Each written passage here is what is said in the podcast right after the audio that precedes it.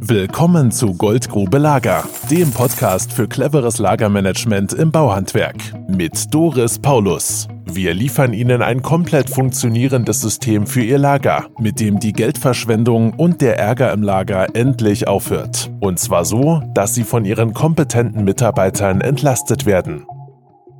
Herzlich willkommen in der Goldgrube Lager. Heute mit Miguel Caposti.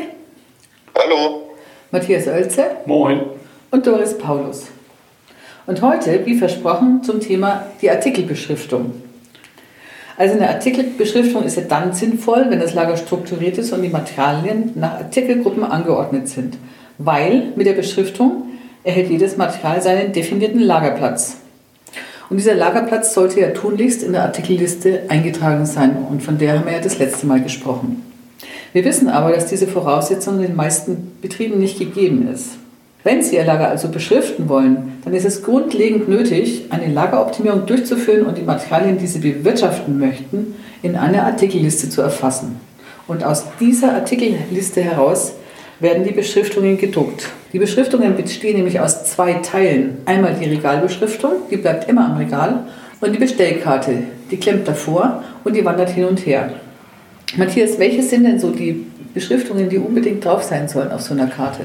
Naja, das Wichtigste ist natürlich erstmal die Artikelbezeichnung und weitere Spezifikationen des Materials, wie zum Beispiel Größe, Länge, Durchmesser und so weiter.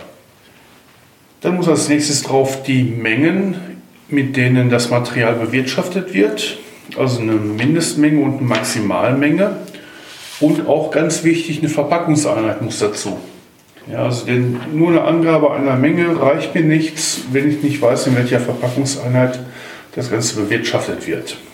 Und eine Verpackungseinheit, das kann sein das einzelne Stück, das kann ein Karton sein, das kann ein Beutel sein, je nachdem, wie das Material beschaffen ist, welche Form es hat. Wichtig ist auch die interne Artikelnummer und ein Barcode auf der Bestellkarte, damit das Material per Barcode-Scanner nachbestellt werden kann. Ja, der Barcode ist jetzt nicht dafür gedacht, am Regal entlang zu laufen und da dann die einzelnen Materialien abzupiepsen, bei denen eventuell was fehlt. Und die Artikelnummer, wieso ist die so interessant? Die, die interne? Die interne Artikelnummer, die ist interessant, weil hinter der internen Artikelnummer halt äh, Änderungen vornehmen kann. Ja, ich kann die Verpackungseinheiten ändern, ich kann die Menge ändern, ich kann den Lieferanten ändern und es hat keine Auswirkung aufs Gesamtsystem. Ich muss deswegen nicht gleich die gesamten Beschriftungen wieder ändern, ne? Ja. Genau. Hm. Und Miguel, die Lagernummer vom Lager, die soll ja auch mit auf die Bestellkarte drauf. Wieso ist das so wichtig? Ja, die Lagernummer gibt ja einmal erstens an, wo das Material gelagert ist. Das heißt, auch wenn das Material nachbestellt wurde, dann weiß man, wo man es wieder einsortieren muss. Wo der Lagerort ist, dann ist das schneller auffindbar. Und genauso findet man so auch leichter den Platz wieder, wo die Karte wieder vorgesteckt werden muss, wenn das Material nachgeliefert wurde. So, dass das System dann wieder von vorne anfängt, dass man wartet, bis die Mindestmenge erreicht ist und so dann die Karte gezogen werden kann, damit dann der Bestellprozess wieder von vorne beginnt. Man könnte also sagen, die Lagernummer vom Lager, in dem das Material liegt, ist wie so eine Art Kommissionsnummer fürs Standardmaterial, ne? Genau. Das ist zugeordnet. Was gibt es denn noch alles, was drauf, Miguel? Also was halt nicht drauf gehört, sind wirklich lieferantenbezogene Bezeichnungen. Also Bezeichnungen, die wirklich nur für einen Hersteller speziell gelten. Denn dann ist es ja wirklich so, wie Matthias vorhin schon gesagt hat, wenn dann der Hersteller im Hintergrund in der Artikelliste geändert wird, dann müsste halt jedes Mal auch diese Karte geändert werden und neu gedruckt werden, was halt ein erheblicher Aufwand ist. Daher raten wir davon halt strikt ab. Genau, das wollen wir unseren Kunden ersparen. Genau. Ja, und es ist natürlich sinnvoll, dass wenn man diese Karten am Regal festmachen möchte, eine sinnvollerweise geeignete Beschriftungsschiene dafür verwendet. Das Problem, das wir dabei gesehen haben, ist, dass die üblichen Scannerschienen nicht geeignet sind, weil dann muss ich mit dem Fingernagel immer diese Schiene wegziehen, um die Bestellkarte vor die Regalbeschriftung zu klemmen.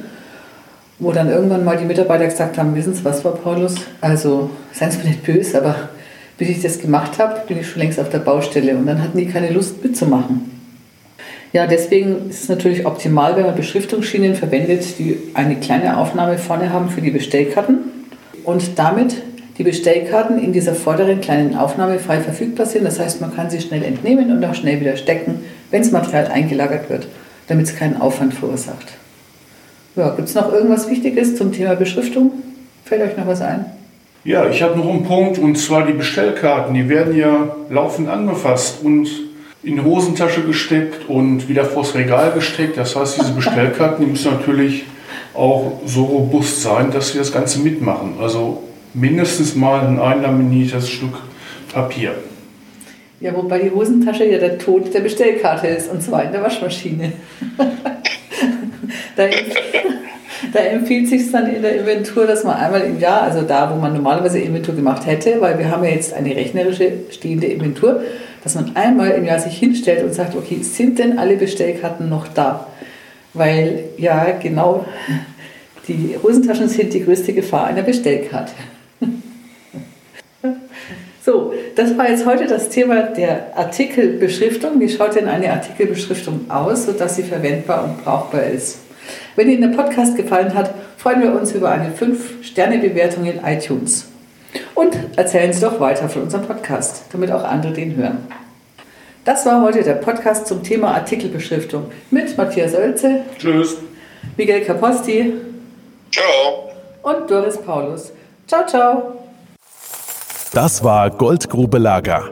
Wenn Sie mehr wissen wollen, melden Sie sich heute noch für ein Infogespräch.